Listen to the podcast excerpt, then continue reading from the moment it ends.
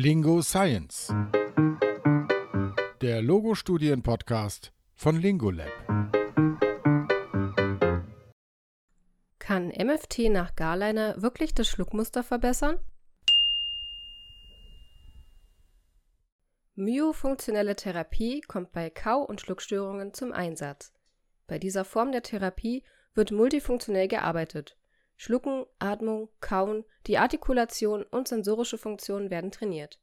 Ziele sind die Herstellung eines muskulären Gleichgewichts im orofazialen Bereich, ein suffizienter Lippenschluss, die Aktivierung der Nasenatmung, eine physiologische Zungenruhelage und basierend darauf ein gesundes Schluckmuster.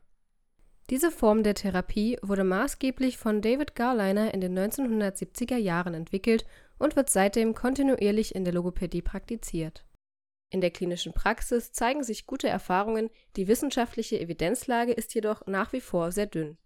Es braucht eine objektive, quantitative und qualitative Messung, um belastbare Aussagen zur Wirksamkeit treffen zu können. Das Mailänder Team um Claudia Maria Begnoni wollte deshalb in ihrer Studie von 2020 die Wirksamkeit myofunktioneller Therapie für Patientinnen und Patienten mit atypischem Schluckmuster systematisch überprüfen Dafür untersuchten sie die Schluckmuster von 15 jugendlichen Teilnehmenden vor und nach einer zehnwöchigen Intervention mit myofunktioneller Therapie. Bei allen wurde ärztlicherseits ein atypisches Schluckmuster diagnostiziert. Der Zahnwechsel hatte bereits vollständig stattgefunden und es gab keine weiteren oralen Erkrankungen. Die Teilnehmenden waren im Schnitt 17,72 Jahre alt. Für die quantitative Überprüfung wurde die Elektromyographie kurz EMG, eingesetzt. Mit dem EMG wurde die muskuläre Aktivität von Masseter, temporalis und submentaler Muskulatur vor und nach der myofunktionellen Therapie gemessen. Unterschiede zwischen den EMG-Messungen vor und nach der Therapie wurden mit einem T-Test überprüft. Für die qualitative Überprüfung zur Bewertung der orofazialen Funktion wurde das computergestützte OMIS-Protokoll von De Felicio und Team verwendet das OMES-Protokoll wurde vor und nach der Therapie ausgefüllt. In diesem Protokoll werden Körperhaltung, Mobilität, orofaziale Funktion und der Kaufvorgang bewertet. Aus diesen Bewertungen wird dann eine Gesamtpunktzahl errechnet. Die Daten wurden statistisch mittels Rank-Test und einseitigem ANOVA-Test ausgewertet, um Unterschiede zwischen der Aktivität der verschiedenen Muskelgruppen vor und nach der Therapie zu ermitteln. Die myofunktionelle Therapie wurde von einer Sprachtherapeutin auf Grundlage der bekannten Garliner-Methode durchgeführt. Das Konzept beinhaltet Übungen zum Ausgleich des gestörten Muskelgleichgewichts der Lippen und der Zungenmuskulatur sowie Übungen zum systematischen Aufbau eines physiologischen Schluckens. Falls notwendig, werden auch Übungen zur Verbesserung der Körperhaltung und Körperwahrnehmung mit eingebunden. Die Teilnehmenden erhielten über einen Zeitraum von zehn Wochen wöchentlich einmal 45 Minuten myofunktionelle Therapie und mussten täglich zu Hause üben. Nach der myofunktionellen Behandlung zeigten die Teilnehmenden im Vergleich zu vorher eine signifikant kürzere Gesamtdauer beim Schluckakt. Allerdings war diese immer noch verlängert im Vergleich zu jungen Menschen ohne atypische Schluckmuster. Außerdem wurde für die Kaumuskulatur ein niedrigerer Aktivierungsindex als für die submentalen Muskeln durch ANOVA gemessen die submentalen Muskeln haben also nach der Therapie stärker gearbeitet als die Kaumuskeln. Dies ist auch bei gesunden Personen so. Begnoni und Team werteten dieses Ergebnis also als Annäherung an ein normales Schluckmuster. Die Werte aus dem OMES-Protokoll waren im Vorher-Nachher-Vergleich im Gesamtscore gestiegen.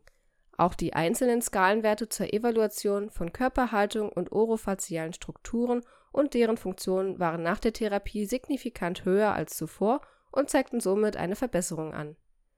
Außerdem wurden alle Teilnehmenden nach der Studie erneut phoniatrisch untersucht. Bei allen wurde nach der myofunktionellen Therapie kein atypisches Schluckmuster mehr festgestellt. Die myofunktionelle Therapie kann also nach den Ergebnissen dieser Studie zu verbesserten orofazialen Funktionen führen. Diese wird durch die Neuverteilung der Muskelaktivierung und eine verkürzte Dauer des Schluckaktes herbeigeführt die Autorinnen und Autoren dieser Studie kommen zu dem Schluss, dass myofunktionelle Therapie bei atypischem Schluckmuster wirksam und durch standardisierte Methoden messbar ist. Dennoch lässt sich ein normales Schluckmuster durch eine myofunktionelle Therapie nicht garantiert bei allen vollständig herstellen. Myofunktionelle Therapie wurde hier bei jugendlichen Patientinnen und Patienten angewendet. Im Praxisalltag sollte die myofunktionelle Therapie laut Autorengruppe in Dauer und Übungsauswahl an die individuellen Bedürfnisse der Betroffenen angepasst werden. Gerade bei jungen Menschen ist noch unklar, wann genau mit myofunktioneller Therapie begonnen werden sollte. Sowohl das Alter als auch der Zahnstatus sind hier zu beachten. Begnoni und Team verweisen außerdem darauf, dass im Anschluss an eine myofunktionelle Therapie oft eine kieferorthopädische Behandlung angeraten ist. Abgesehen von der Aussage über die Wirksamkeit der myofunktionellen Therapie wurden in dieser Studie effiziente Evaluationsmethoden zur Überprüfung von möglichen Verbesserungen eingesetzt. Ein EMG ist in den meisten Praxen nicht vorhanden. Das OMIS-Protokoll kann jedoch unkompliziert im therapeutischen Alltag zur Überprüfung des Schluckmusters vor und nach der Therapie zum Einsatz kommen.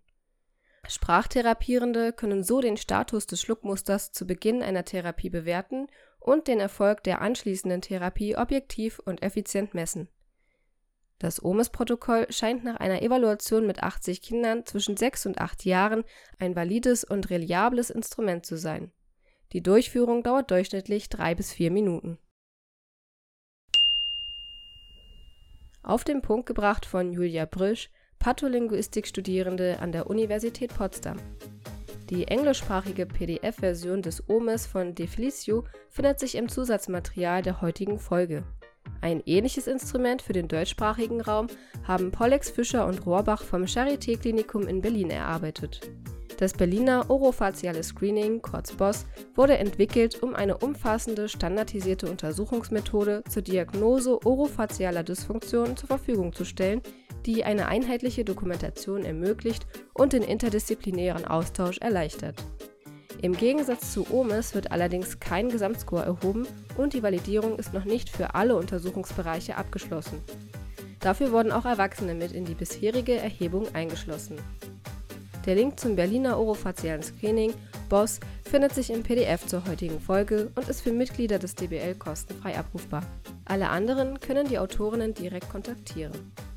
Das PDF zu dieser Folge mit Angabe aller Quellen und Links ist wie immer zu finden unter lingo-lab.de/podcast.